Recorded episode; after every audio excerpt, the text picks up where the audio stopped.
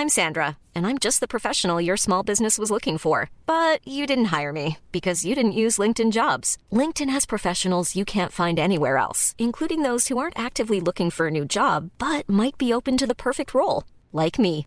In a given month, over 70% of LinkedIn users don't visit other leading job sites. So if you're not looking on LinkedIn, you'll miss out on great candidates like Sandra. Start hiring professionals like a professional. Post your free job on linkedin.com/people today.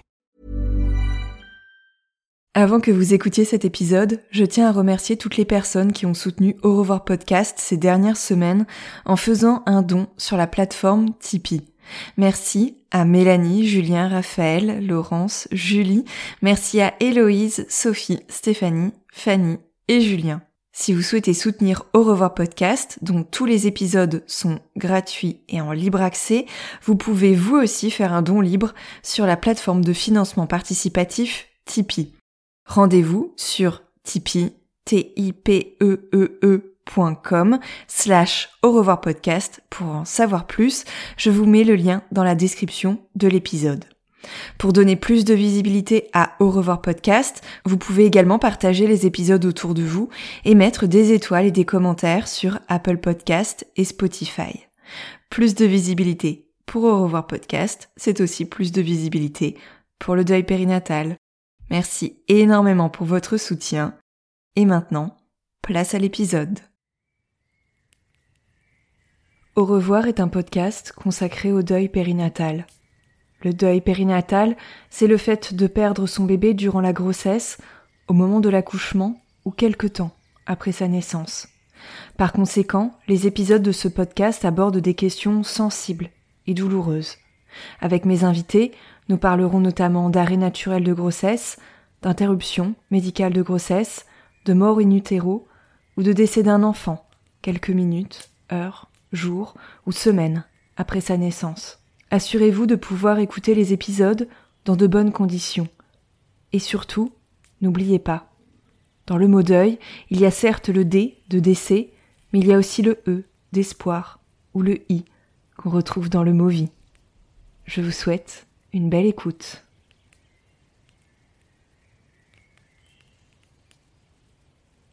Sur les coups de 6 heures, on nous bascule en chambre, en chambre d'accouchement, puisqu'on est en salle de travail. Euh, où là on nous dit bon maintenant madame il va falloir accoucher puisqu'en fait c'est la seule chose qui va vous soulager euh, puisque la péridurale on n'avait pas droit à la péridurale et, les autres euh, parce qu'il y a quand même une gestion de la douleur avec de la morphine avec ce avec ce genre de choses mais qui était clairement pas à la hauteur de, la douleur qu'avait Camille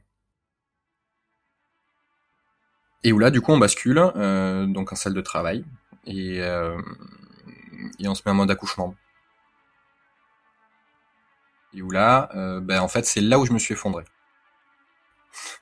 à partir du moment où, ok, ça devenait, là c'est là c'est l'accouchement. Donc Camille m'a regardé, elle m'a dit, euh, t'es prêt euh, à accueillir Héloïse? Non, mais a priori on n'a pas le choix, donc voilà. Et là, et là, ouais, j'ai commencé à pleurer beaucoup, et c'était très très dur pour moi à ce moment-là. J'étais un peu en mode robot pendant toute la nuit. Il y avait des points d'acupression à faire, euh, ça je gérais, ok, euh, je faisais des choses quoi, enfin j'allais, je faisais les allers-retours pour la bouillotte, je faisais ce genre de choses, donc euh, ok, j'avais, j'étais un peu un, dans l'action. Et oui, à partir du moment où du coup il a, la poussée est arrivée, bah là, là je me suis effondré, enfin j'étais là pour Camille, mais c'était, c'est là où j'ai switché et où ça a été très très dur. Et donc du coup Camille pousse et Héloïse arrive. Un moment d'apaisement pour Camille, euh, du coup, de voir sa fille, euh, de la serrer contre elle, de, de, passer un peu de temps avec elle, quoi. Et, et moi aussi, bah, c'était bien sûr très douloureux, mais, mais j'avais ma fille dans les bras, quand même.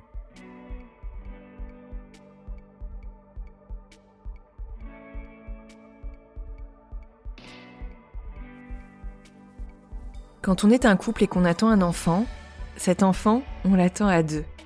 Alors certes, il y a la personne qui porte le bébé, la personne dont le corps tout entier vit au rythme de cette grossesse, et puis il y a celle qui l'attend, cet enfant, qui d'une certaine manière attend, littéralement. Quand on ne porte pas le bébé, on l'attend, mais on ne fait pas que l'attendre. On apprend à devenir son parent, son papa, dans le cas de Gauthier que vous venez d'entendre.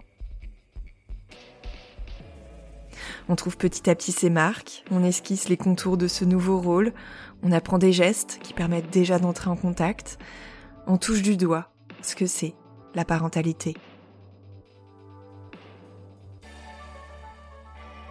Il y a la personne qui ressent tout depuis l'intérieur de son corps, et puis il y a celle qui fait l'expérience de la grossesse avec le toucher, depuis la paume de ses mains, le bout de ses doigts, déposés à la surface du ventre. Il y a les mouvements ressentis de l'intérieur et ceux ressentis depuis l'extérieur, de part et d'autre de la peau maternelle. Les petits coups de pied et les vagues lorsque les doigts parcourent le ventre. Ce petit corps qui vient se lever tout contre les mains lorsqu'elles se déposent si elles appelaient le bébé. On fait connaissance sans même se voir. L'affection se transmet à travers des gestes, des caresses, la vibration de la voix. Et quand c'est la déflagration, que tout s'arrête, qu'on doit encaisser un diagnostic et faire des au revoir, c'est bien souvent à deux qu'on les fait. Et encore une fois, il y a la personne qui porte le bébé, qui vit le drame au plus profond d'elle-même. Il y a cette seconde personne qui est à côté, qui est là. Mais on n'est pas seulement spectateur en fait, on peut être aussi acteur de ce moment pour lequel on n'a pas de repère. C'est en fait le saut dans l'inconnu pour deux personnes, deux personnes qui ne pourront jamais vivre les choses de manière identique. Pendant la grossesse, on se construit peu à peu en tant que parent et quand le pire est arrivé et qu'il y a tout à reconstruire, il faut aussi se reconstruire. Alors, on touche du doigt une autre parentalité, une autre paternité, dans le cas de Gauthier.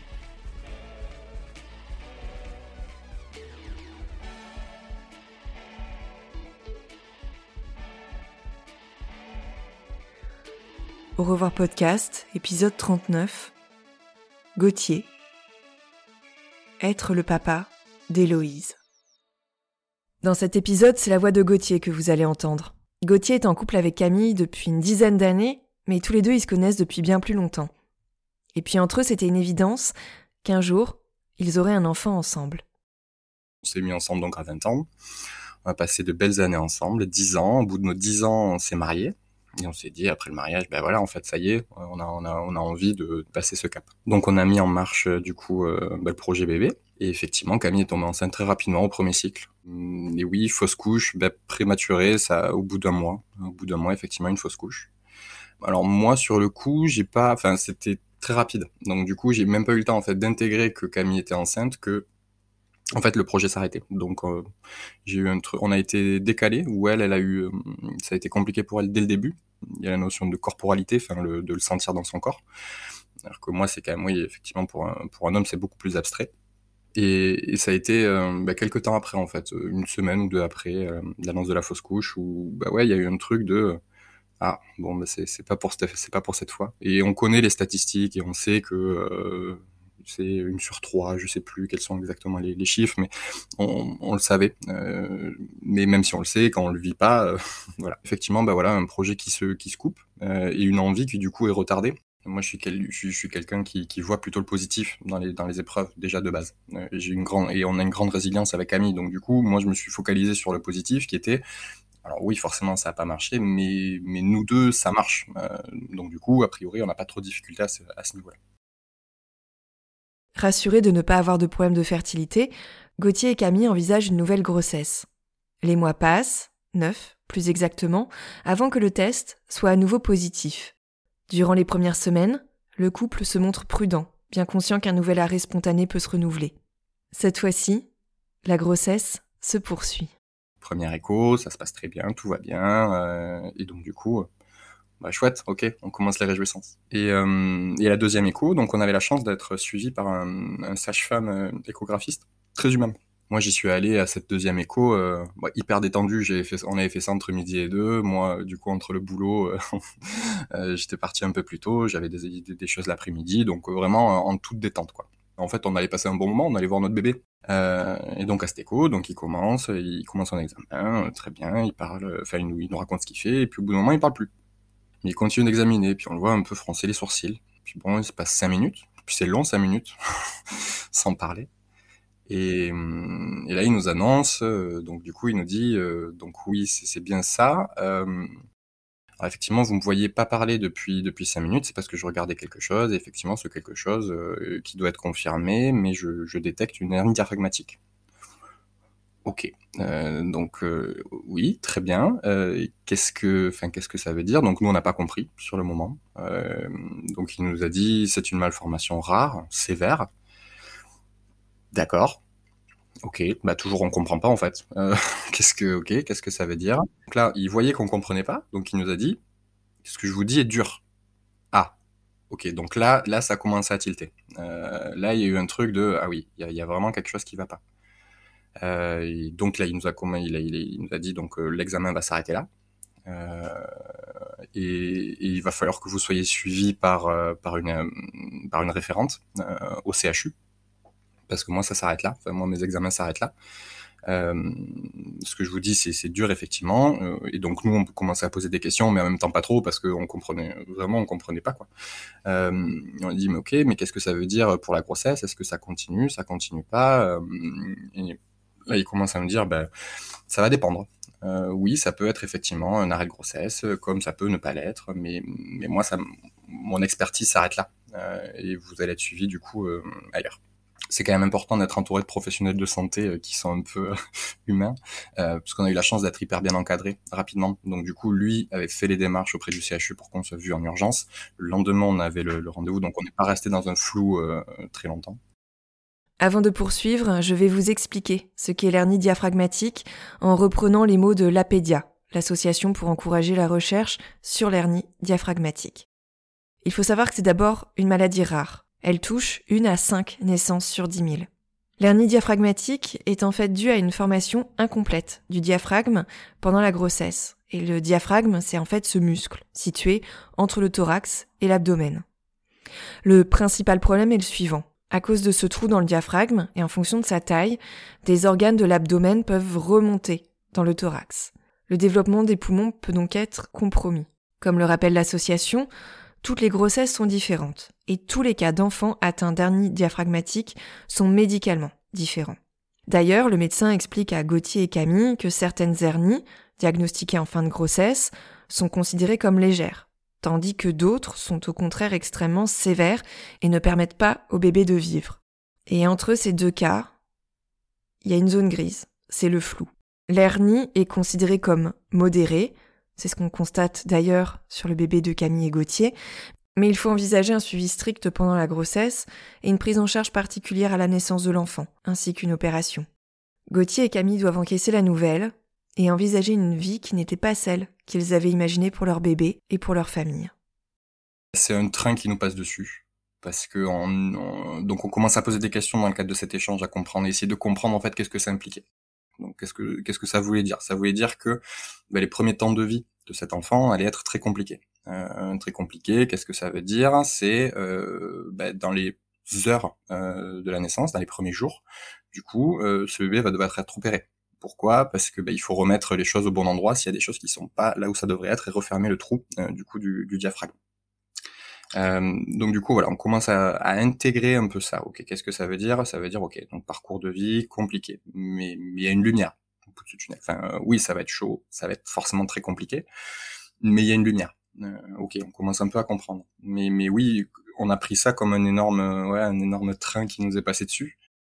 Un espace de trois jours, je suis passé de euh, futur jeune papa euh, assez centré sur le travail. Tout ça a explosé en vol puisqu'on commence à nous expliquer euh, que du coup les premiers temps de vie vont être très compliqués, que la première année de vie va être compliquée et que ce serait bien qu'il y ait un des deux parents qui ne travaille pas pendant au moins la première année de vie. Donc du coup, un, décentrage complet sur bah, le, les, années qu'on avait qu'on avait prévues. Euh, donc du coup, voilà, on commence à intégrer ça, euh, mais oui, ça a été des phases de, de très compliquées. Alors nous déjà, on, on, on, a, fait le choix de se faire suivre psychologiquement dès, dès l'annonce, en fait parce que parce qu'on en avait besoin euh, tous les deux. On avait besoin aussi d'extérioriser ça et de et de pas de donner du sens parce que ça n'a aucun sens. La maladie n'a aucun sens.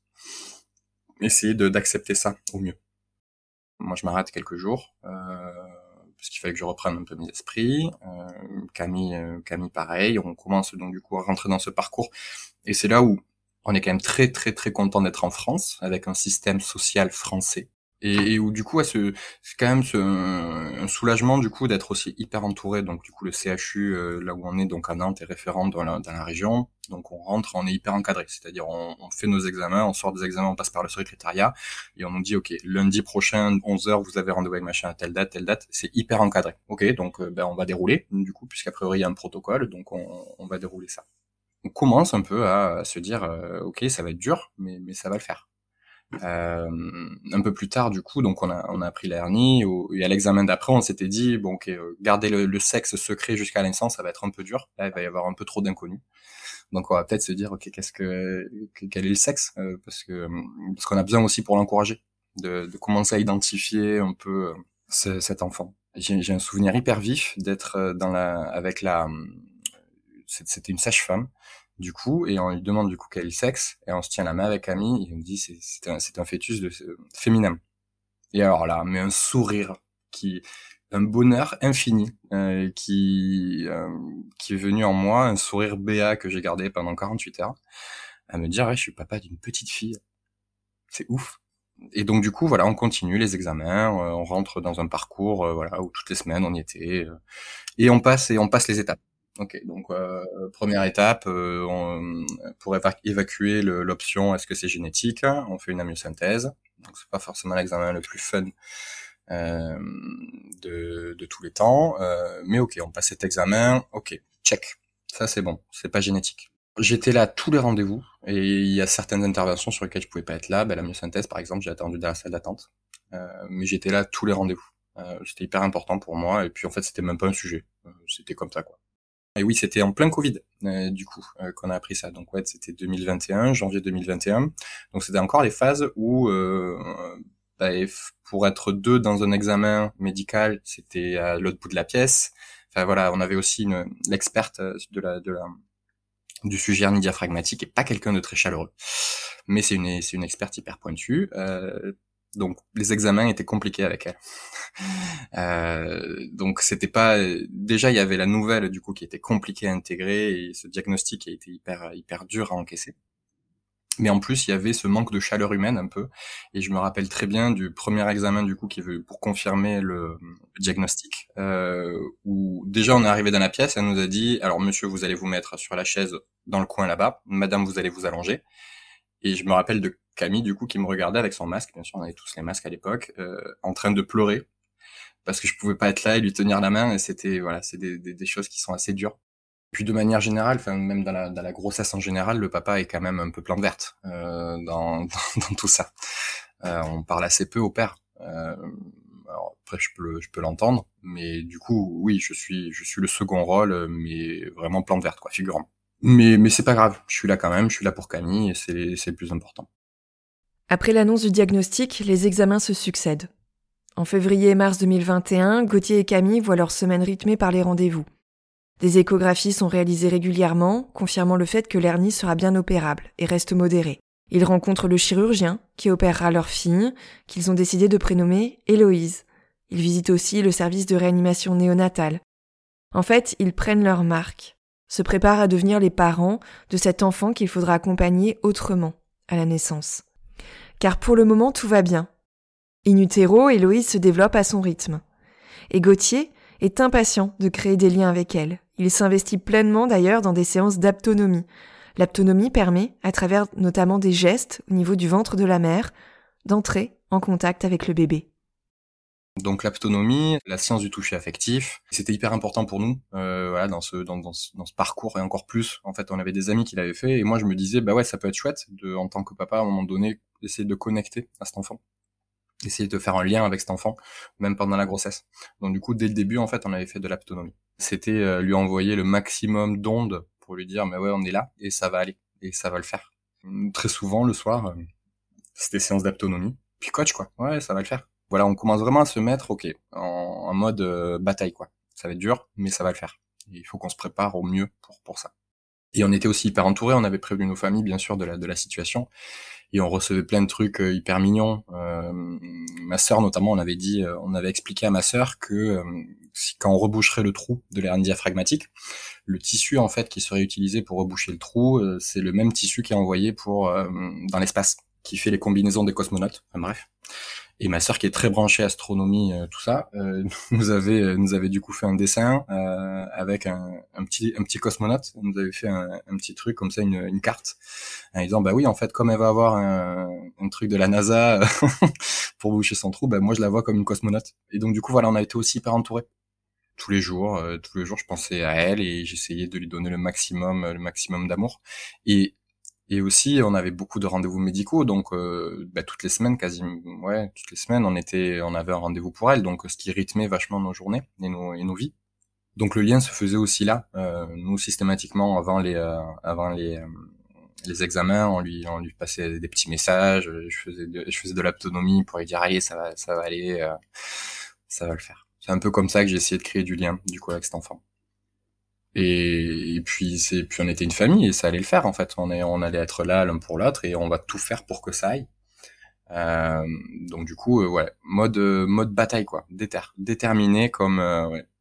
J'ai jamais été déterminé comme ça. Euh, ok, ça va, c'est c'est dur et ça va être sport, mais mais ça va le faire. Et on s'était donné les moyens pour que ça le fasse. Après le choc de l'annonce, les semaines qui s'égrènent permettent de retrouver de l'espoir.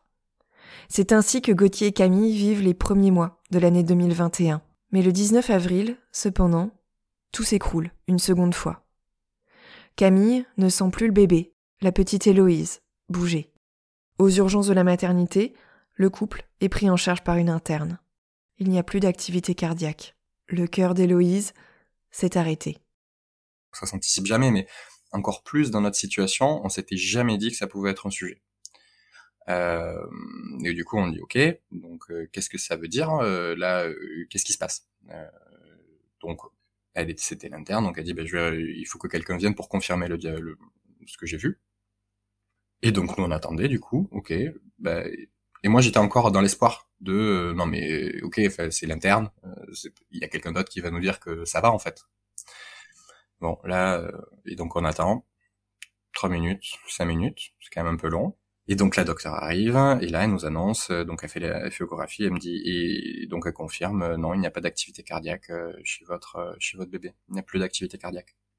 Et là bah, forcément le monde s'effondre parce que parce que c'était tellement pas dans notre réalité. enfin on s'était on s'était tellement préparé à ce que ce soit dur à la naissance et pas pendant la grossesse que c'était ouais on s'est ouais, le, le, le, le monde qui se qui s'écroule sous nos pieds quoi. Un peu ça, toujours et j'ai re cette sensation de tomber, euh, voilà, de vide infini quoi. Et donc là je me tourne vers euh, bien sûr vers Camille euh, et on pleure tous les deux et et, là, en fait, elle a même pas attendu qu'on digère la nouvelle, euh, la doc, elle a commencé à nous expliquer du coup c'est quoi le protocole. Donc vous allez prendre des médicaments, vous allez prendre des pilules, direct, on a fait hop hop hop, euh, attendez, euh, on peut avoir deux minutes là, euh, parce que c'est quand même compliqué ce que vous venez de nous dire. Donc elle nous a laissé, on s'est serré dans les bras très fort, et, et, après la doc est revenue, et où là du coup on nous a expliqué le protocole. Donc on a dit bon ben voilà, c'est vous allez prendre du coup des, pilules puisqu'il faut que vous accouchiez. Donc euh, ces, ces, médicaments vont arrêter une certaine hormone qui va qui va permettre de, de pouvoir accoucher. Ah oui. Alors attendez, donc là ça veut dire qu'il faut qu'on accouche. Il faut qu'on accouche. Car même si c'est effectivement Camille qui va vivre cet accouchement dans son corps, Gauthier est investi à 1000%. Pour les coparents, l'accouchement, encore plus lorsque le bébé est décédé, donne une impression d'impuissance. On fait ce qu'on peut, on accompagne comme on peut.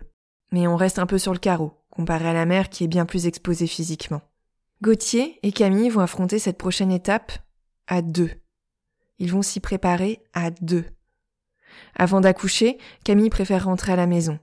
Il téléphone alors à une sage-femme qui les suivait pendant la grossesse et elle les fait venir pour un rendez-vous en urgence le lendemain pour proposer notamment à Camille une séance d'acupuncture.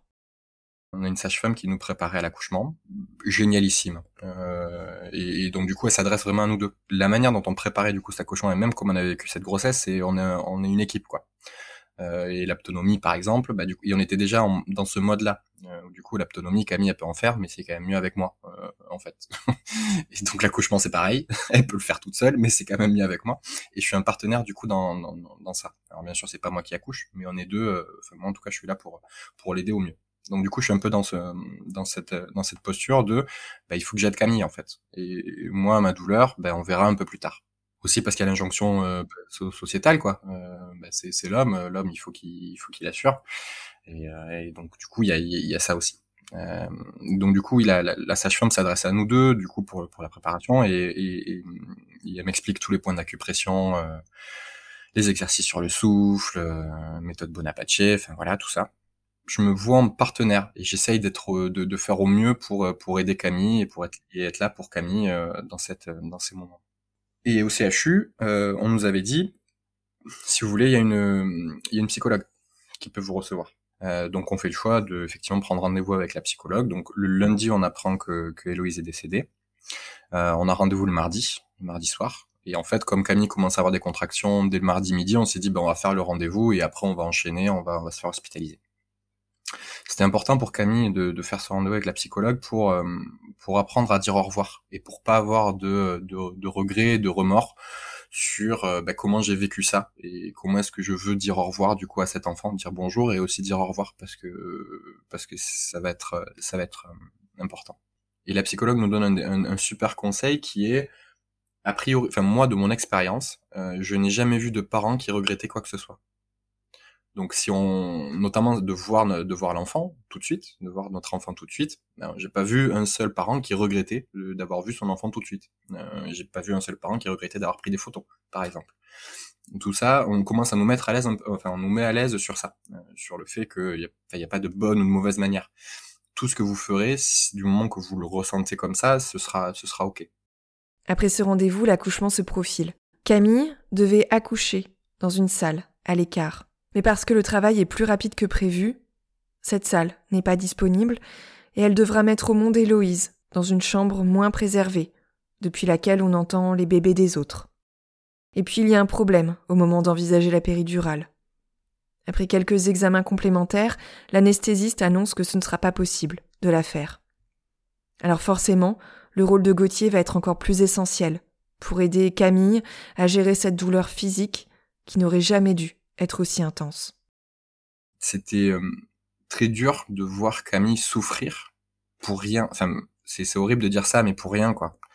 Euh, de d'être dans la souffrance. De moi, je faisais de mon mieux pour l'accompagner pendant les contractions, avec les exercices sur le souffle, avec les, les points d'acupression, tout ça, mais c'était très douloureux pour moi de la voir et de, de, de, de pas savoir quoi faire pour elle.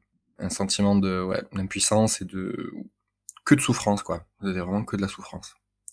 Euh, et donc on passe la nuit comme ça, donc avec des accouchements, avec des, contractions qui se rapprochaient. Euh, et sur les coups de 6 heures, on nous bascule en chambre, en chambre d'accouchement, puisqu'on est en salle de travail, euh, où là on nous dit, bon, maintenant madame, il va falloir accoucher puisqu'en fait c'est la seule chose qui va vous qui va vous soulager, euh, puisque la péridurale, ne, on n'avait pas droit à la péridurale et, et les autres, euh, parce qu'il y a quand même une gestion de la douleur avec de la de la morphine, avec ce avec de, ce genre de choses, mais qui était clairement pas à la hauteur de, de la douleur que qu'avait Camille. Et où là, du coup, on bascule euh, donc en salle de travail et euh, et on se met en mode accouchement. Euh, et où là, euh, ben en fait, c'est là où je me suis effondré partir du moment où, ok, ça devenait, là c'est l'accouchement. Donc Camille m'a regardé, elle m'a dit, euh, t'es prêt euh, à accueillir euh, Héloïse?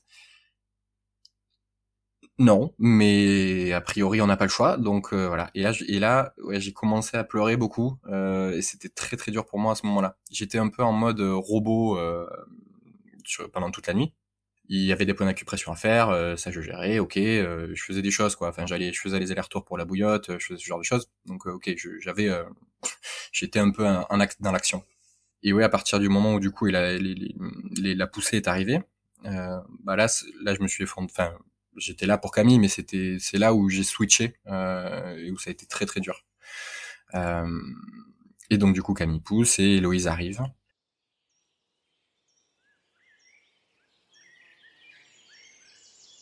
Un moment d'apaisement pour Camille, euh, du coup, de voir sa fille, euh, de la serrer contre elle, de, de passer un peu de temps avec elle, quoi. Et, et moi aussi, bah, c'était bien sûr très douloureux, mais, mais j'avais ma fille dans les bras, quand même.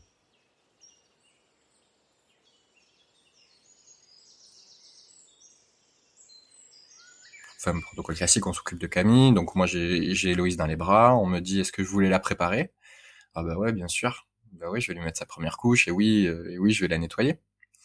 Et donc du coup, euh, bah, je fais ça. Et moi, ça m'a permis, euh, dans, dans, ouais, dans le processus, je pense, de deuil, de d'être là pour elle et de, et de la préparer du coup à, à je sais pas quoi, mais au moins de d'être là pour elle et de, de pouvoir passer un peu de temps avec elle dès, que je l'ai eu dans les bras en fait, euh, et je lui ai dit à quel point j'étais désolé pour elle, que qu'on n'ait pas pu se battre plus que ça, que enfin j'ai fait beaucoup de piano pendant 15 ans. Et j'ai bloqué sur euh, les, les mains d'Héloïse euh, parce qu'elle avait de très jolies mains, elle avait de très jolis doigts. Et j'ai eu un moment de elle, enfin, elle, tenait pas ma main, mais elle avait ses doigts sur sa, main sur mon doigt, et, j'ai bloqué en me disant, je pourrais pas lui apprendre le piano. En fait, je, je pourrais rien faire avec elle. Et où là, ça a été ouais hyper dur. Il euh, y, y, a eu cette phase, ouais, pendant qu'on l'a préparé, pendant qu'on passait du temps avec, où c'était des beaux moments parce qu'on pouvait passer du temps avec elle, on pouvait la cajoler.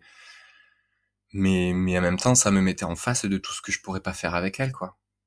Et, euh, y on a passé ouais une heure et demie, deux heures avec elle, du coup, à se, à se cajoler, à se dire que ben qu'on l'aimait en tout cas, et qu'on serait ses parents, et qu'on la remerciait d'avoir fait de nous des parents, et qu'on la remerciait euh, d'avoir été là et d'avoir passé un peu de temps avec nous.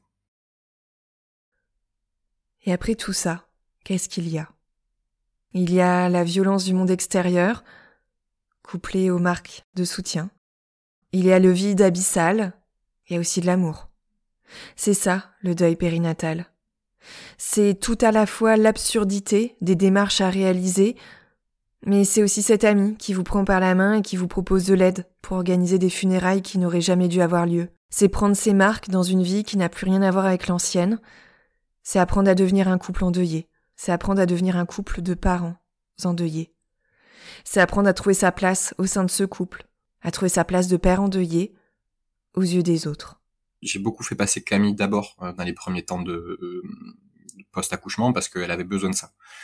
Et où du coup on, était tous les deux, enfin moi j'étais assez au clair avec ça, que euh, elle passait d'abord parce que c'est elle qui a le plus besoin d'aide en tout cas à ce moment-là. Et après, ça a été un peu plus mon tour. Où moi, je disais, euh, on était aussi très au clair sur le fait que ben, moi, j'ai besoin d'après-midi, en fait, où je vais aller prendre, euh, j'avais, on avait un couple d'amis euh, qui venait d'acheter une maison et qui avait plein de bûches à aller faire. alors, des bûches de bois. Activité idéale rêvée dans ma situation où tu as une hache, des bûches et tu vas faire des bûches. qui permet d'évacuer un certain nombre de choses. Euh, mais où du coup on était assez au clair sur le fait qu'on a aussi besoin de temps pour soi euh, et que c'est normal et que c'est ok. Donc du coup, dans les premiers temps, moi j'étais arrêté pendant un petit moment, pendant un mois ou deux. Pendant deux mois, j'étais arrêté. Euh, et où du coup, on avait que ça à faire en fait. On avait que s'occuper l'un de l'autre et s'occuper de soi. Donc ça, cette phase-là, ça a été assez euh, pas facile, mais en tout cas dans notre couple, ça a été le, on était toujours dans la communication.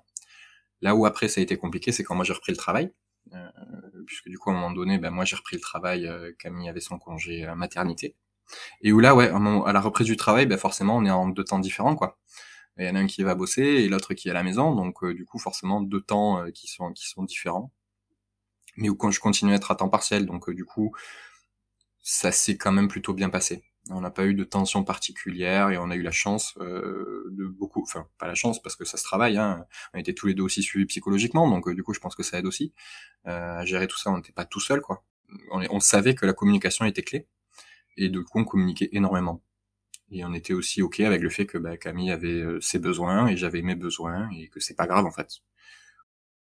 Nos familles habitent dans le sud de la France, donc on est descendu à un moment donné voir nos familles et même nos familles, enfin c'est ou nos proches, c'était euh, ben, ils, s'adressaient à Camille quoi, pas à moi, pas comment moi j'avais vécu euh, l'accouchement, le deuil, tout ça. Enfin, c'était ça qui était très violent, enfin que moi je percevais comme très violent de, de systématiquement de, demander que comment va Camille. Bah ouais, mais moi aussi en fait j'ai perdu ma fille. Moi aussi ma fille est décédée. Et, euh, alors oui, je l'ai pas portée.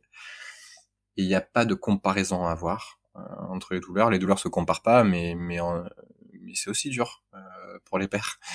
Et j'ai l'impression que l'entourage, alors après peut-être que c'est parce que c'est une injonction sociétale à ça, mais Ouais, c'était dur pour moi l'entourage aussi. Et j'étais pas dans la pédagogie, non. J'étais là, j'étais hyper content quand ça arrivait, quand il y avait des gens qui me posaient la question, j'étais hyper heureux de, de, de, partager et de dire comment moi je ressentais. J'étais frustré quand c'était pas le cas et blessé quand c'était pas le cas, mais j'avais j'ai pas d'énergie en fait à expliquer euh, pourquoi euh, pourquoi ça me fait chier qu'on me pose pas la question. Donc euh, du coup non, je l'ai pas fait. J'ai juste été frustré et blessé. Mais, mais après, par contre, ce qu'on a fait, c'est qu'il était hyper, c'est Camille, encore une fois. Qu'est-ce qu'elle est bien, ma femme. Euh, qui a envoyé un, truc aux, proches. Euh, c'est, je, sais plus comment ça s'appelle, mais c'est comment accompagner. Enfin, il y a un livret euh, de 10 trucs, euh, comment accompagner, comment être un accompagnant euh, quand on a des gens qui ont fait un deuil, qui ont, qui ont perdu un, un enfant. Il y a 10 astuces. Enfin bref. Euh, je me rappelle plus, je me rappelle plus exactement ce que c'est. Enfin bref, c'est en gros une checklist de choses que les gens peuvent faire pour aider, euh, notamment envoyer de la bouffe, parce que ça c'est un truc hyper pratico-pratique. Et donc du coup, ma, ma sœur, euh, on n'était pas hyper proche avec ma sœur, mais ça nous a énormément rapprochés. Toutes les semaines, j'avais mon colis de charcuterie. Euh, ou de bière ou de trucs enfin qui il y a eu beaucoup d'attention comme ça donc il y a eu des choses pas chouettes il y a eu d'autres choses hyper chouettes en tout cas quand on a vécu une telle déflagration, il faut parvenir petit à petit à se reconstruire. C'est une page blanche sur laquelle il faut non pas réécrire l'histoire, mais écrire la suite. Ce sont des projets à deux qui viennent remplacer les projections à trois. Se reconstruire donc, et construire quelque chose de nouveau, d'inédit. À l'image de cette boîte en bois qui renfermera tous les souvenirs d'Héloïse et que Gauthier a fabriqué de ses mains. Un jour, il a eu l'idée de la construire lui-même, cette boîte. Alors il contacte une association près de Nantes qui va mettre tous les outils et les techniques à sa disposition. Et j'avais besoin de créer un truc pour elle, quoi. Et je leur ai dit, je veux que ce soit le plus long et le plus chiant possible. Je veux pas de machine qui me fasse une boîte en bois tout de suite. Euh, c'est pas c'est pas l'idée. Moi, je veux faire un truc beau et, euh, et je, veux, je veux le faire vraiment de mes mains jusqu'au bout. Et, euh, et, donc du coup, bah voilà, j'allais, euh, je passais euh, entre 6 et 12 heures par semaine, du coup, dans cet assaut. Et c'était un temps pour moi. C'était un temps long. J'avais, j'avais un casque, j'avais mon casque anti-bruit, et c'était un temps long de, ouais, de, de, minutie. Et puis pour Héloïse. Et c'était pour moi aussi une manière de la, de la rendre vive, enfin de, qui est quelque chose quoi, qui, qui reste d'Héloïse, parce que j'avais des photos, mais moi je pouvais pas voir les photos. C'était juste pas possible quoi. Euh, et même encore maintenant, je, je peux pas les voir. Et donc du coup, voilà, cette boîte, euh, j'ai passé au final 35 heures, je crois. Je suis parti de deux planches de bois euh, moches en chaîne euh, que j'ai que j'ai poncé, j'ai tout, enfin ouais, j'ai fait mes panneaux, j'ai fait euh, j'ai fait tout un tas de trucs et assemblage à la main. J'ai tout fait à la main avec une. J'ai passé 8 heures. Je me, je me souviens d'avoir passé 8 heures avec un maillet et un ciseau à bois. Et j'ai fini avec des ampoules, hein. j'ai fini avec des courbatures, mais c'était euh, très salvateur pour moi. Euh, en tout cas, ça m'a beaucoup aidé à, dans le processus de deuil à ce qu'il y ait quelque chose euh, pour que moi je puisse me rappeler d'Héloïse. Et, et, et, je me rappelle du coup de montrer, du coup, bah, pas Héloïse forcément à mes collègues, mais ou à mes amis, mais à dire, putain, ben la boîte avance. Et c'était un peu le la, la, fierté du papa, quoi, de dire, ah, mais attendez, regardez la boîte, putain, regarde les photos, t'as vu, euh... comment elle avance bien? sais comme elle est belle ma boîte. Ouais il y, y a, eu ça un peu je crois euh, et qui et qui moi m'a beaucoup aidé. Euh, donc ouais j'ai fait ma boîte. J'ai mis du coup un mois et demi deux mois à faire cette boîte. Euh, et elle est encore là et, et, c'est euh, et ouais ça nous ça nous permet aussi de, de pouvoir se recueillir. Enfin tu vois c'est un truc où on a tous les tous les souvenirs du coup d'Héloïse. On a on a ses doudous on a des photos on a euh, on a différents trucs qui nous rappellent. Euh, on avait commencé une liste de naissance, donc on a gardé quelque chose, quelques trucs de la liste de naissance. Du coup, euh, Camille lui avait acheté son premier livre, euh, quand où on se disait qu'on allait lui lire en, en, réanimation, enfin tout ça, tous les trucs qui, nous rappellent du coup Héloïse. Voilà. Donc ouais, assez salvateur le travail manuel. Et puis donc on est parti, on est parti une semaine et demie au moment du terme. Aussi parce qu'on voulait pas être là, enfin on voulait pas être chez nous, c'était pas possible pour nous. Et c'était des moments du coup bizarres de ben on passe du bon temps ensemble ou on essaye de passer du bon temps ensemble et en même temps on devrait pas du tout vivre ce genre de choses. Enfin c'est pas du tout ce qui était prévu. Et aussi à ce, à ce même moment, on avait dit oh, ok on a besoin de changement, donc on a décidé de visiter des maisons pour déménager et pour changer de vie. On était, on habitait dans le centre, on était des, des, citadins. On avait besoin en fait de, de, de, changement. Donc au début, ce qui était censé être juste une occupation, de ça va nous faire penser à autre chose. Euh, bah, ça s'est rapidement tourné en euh, non mais elle est vraiment bien cette maison, euh, on s'y voit vraiment bien. et oui, il y, a eu ces moments de mais c'est alors c'est on est content, enfin il y a une certaine joie, enfin c'est pas de la joie, mais un contentement ou des, choses qui sont sympas, des projets en fait, se projeter sur autre chose, euh, notamment avec une maison, euh, des moments où ah ben ouais c'est cool de vivre ça et en même temps mais en fait on ne devrait pas du tout vivre ça. Donc ouais des, des, oscillations en fait entre ah c'est chouette ça et en fait dans, dans la seconde d'après ce truc de mais c'est pas ce qu'on devrait faire on devrait pas, on devrait pas en être là. Et on a eu tout l'été ça, euh, où se dire ah bah oui, euh, ok là on est en terrasse, on boit des coups et en même temps on devrait être en réanimation en fait. Euh, à ce moment-là précis, et Louise devrait être en réanimation et on devrait être avec elle. Et, et ça nous a pas quitté pendant un petit moment, ouais. Euh, ce, truc de euh, on est content, on vit un bon moment et en même temps, bam, direct après, bah oui, mais c'est pas du tout ça qu'on devrait vivre. Et moi, je l'ai vécu comme ça, ouais. Dis, aura-t-on un jour un autre enfant Un deuxième enfant C'est la question que se posent beaucoup de couples après un deuil périnatal. Pour Gauthier et Camille, c'est une évidence. Leur couple est solide, ils ont envie de vivre cela ensemble. Et très rapidement, au mois de juillet, Camille est de nouveau enceinte. Apprendre à vivre le deuil tout en essayant de se projeter dans une nouvelle vie, c'est la grossesse d'après qui commence. J'avais pas du tout réalisé qu'est-ce que ça voulait dire gérer, vivre une autre grossesse. C'était très compliqué euh, pour moi de me mettre dans le match de cette de cette grossesse et je pouvais pas être présent. Là, on a vécu les choses très différemment. Euh, bah parce que Camille, elle pouvait pas, euh, enfin, c'était dans son corps, donc euh, moi, c'est facile de pas toucher un ventre. Elle, c'est plus difficile de de faire abstraction du fait qu'elle soit enceinte. Et, et ça s'est télescopé aussi avec le compte rendu de de l'autopsie d'Héloïse, qui moi était très très dur. Et dans les temps après, euh, bah, j'ai eu l'impression de faire un deuxième deuil, de perdre une deuxième fois ma fille, parce que c'était le dernier jalon en fait qui l'a concerné. C'était la dernière fois qu'on allait parler d'elle, en tout cas, enfin qu'il y avait quelque chose qui, me raccrochait. Camille s'y est mis plus beaucoup plus rapidement que moi dans cette grossesse. moi, ça a été beaucoup plus tard. ça a été ouais en décembre, décembre janvier quoi, où je me suis un peu plus mis j'ai éprouvé un peu plus de joie euh, à l'idée d'accueillir cet enfant parce que parce que j'étais aussi euh, je me disais que cet enfant il méritait le meilleur et que il méritait la meilleure version de moi et c'était pas le cas en ce moment j'étais j'étais encore suivi et, et, mais aussi j'étais bienveillant avec moi euh, dans le sens où en fait j'étais encore debout j'étais pas au fond de mon lit toute la journée. Et en fait déjà rien que ça c'était cool. Il y a des il y a des papas qui mettent neuf mois euh, même sans vivre ce que j'ai vécu euh, à se mettre dans le match de la naissance et c'est au moment où on leur met le bébé dans les bras que ça devient un peu réel. Euh, du coup bah en fait ouais essayer d'être un peu bienveillant et être aussi lucide avec le fait que j'avais besoin de ce temps pour moi. Parce que sinon ça je pourrais pas être là pour pour elle et pour et pour cet enfant. Cette différence de tempo ça a été il y avait des moments où c'était facile. Il y avait des moments où un peu moins parce que bah, forcément elle, elle, elle, voulait que je que, je sois content et que je sois dans le ouais dans le dans le game de cette de cette grossesse quoi. Donc euh, donc il y avait des fois c'était facile il y avait d'autres fois c'était un peu moins facile mais globalement on était toujours dans la, dans beaucoup de communication donc du coup ça s'est quand même plutôt bien passé et, et on faisait on a on avait repris des, des séances d'autonomie parce que c'était pour moi un jalon qui me contraignait euh, à être présent et à, et à, essayer d'être de, là. Donc c'était pas forcément avec beaucoup de plaisir que j'allais, avec beaucoup d'entrain, mais au moins ça me ça me forçait un peu à être à être à être présent pour la grossesse.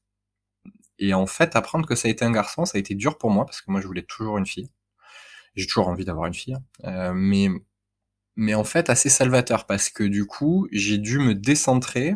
Euh, et c'est notre sage-femme qui la, sage-femme qui nous avait préparé à l'accouchement et qui nous repréparait du coup pour ce deuxième accouchement et, et qui nous a dit et qui, qui nous a dit euh, un truc qu'on nous avait jamais dit, euh, mais qui était c'est peut-être mieux pour lui. On nous avait dit c'est peut-être mieux pour vous que ce soit euh, un garçon et pas une fille comme ça, nanana. Oui, mais nous en fait on s'en fout. Moi je veux une fille et j'ai une fille mais elle est décédée, donc euh, voilà. et en fait le fait qu'elle nous dise mais c'est peut-être mieux pour lui, pour cet enfant, parce que lui du coup c'est un garçon donc il se posera peut-être moins de questions. Est-ce que comment il se positionne par rapport à Héloïse? En fait ça ça m'a aidé à vachement mieux vivre euh, du coup, euh, la grossesse et, et, la fin de grossesse. Et au mois de mars 2022, Gauthier, le papa d'Héloïse, devient le papa de Félix. Le papa d'Héloïse et de Félix. J'ai pris, du temps pour l'accueillir. J'ai pris deux mois et demi de congé euh, pour bien l'accueillir et pour passer du temps avec lui et créer un lien. Et c'est que du kiff. Bah ouais, un bonheur infini quoi c'est des moments euh, magiques, magiques de me dire, et il est là en fait. Et, et donc ouais, la rencontre, euh, bah magique, ouais, magique. Il a, il a pleuré rapidement, donc euh, il était, il était beau, il est toujours beau, mais il est vraiment très beau, très très beau cet enfant.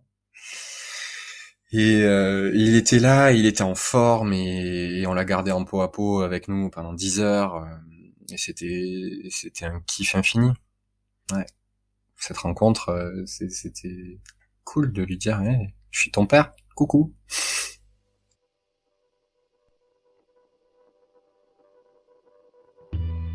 Et je sais la chance que j'ai d'avoir le luxe de changer une couche à 3 heures du mat. Et en même temps, c'est parfois douloureux euh, de, se dire que bah, tout ce que je fais avec lui, tout ce que je découvre avec lui, je le découvrirai avec Héloïse. Moi, je me suis senti père. Euh, j'ai un, souvenir vif de me sentir père euh, à l'annonce de la hernie diaphragmatique d'Héloïse. En une journée, en fait, la vie bascule. Je passe de jeune cadre dynamique plein d'ambition à, en fait, c'est plus du tout la question. La question, la priorité, c'est ma famille et c'est ma fille. C'est mon enfant. Et je vais tout faire, en fait, pour cet enfant. Donc j'ai eu un vrai sentiment de je suis père à ce moment-là. Et l'important, c'est c'est les proches, c'est la famille, c'est mon enfant. Et je ferai tout pour cet enfant. J'ai des amis qui, sont pères, tout ça, mais je me suis, je m'étais jamais trop questionné sur euh, quel genre de père je voulais être. Je sais que je voulais être hyper présent et, déjà c'était le cas avec Héloïse. Déjà je m'étais dit je prendrais du temps pour elle. Du coup après je prendrais encore plus de temps pour elle parce qu'elle va avoir besoin d'encore plus de temps. Euh, et là je le, et là je m'offre ce luxe avec Félix de prendre du temps pour lui. Je sais euh, la chance que c'est en fait. Du coup de passer du temps avec Félix et de faire ce matin une heure de gousi-gousi avec lui, euh, de lui montrer euh, tout, de lui parler, de lui chanter Stand By Me euh, en long, en large, en travers. Enfin voilà, c'est, je sais le luxe que c'est et la chance que c'est. et je pense pas que j'aurais eu conscience de ça si j'avais pas traversé ce que j'ai vécu, effectivement. S'il n'y avait pas eu Héloïse, si, si effectivement j'avais pas été le papa d'Héloïse, je pense pas que je serais le père que je suis aujourd'hui pour Félix.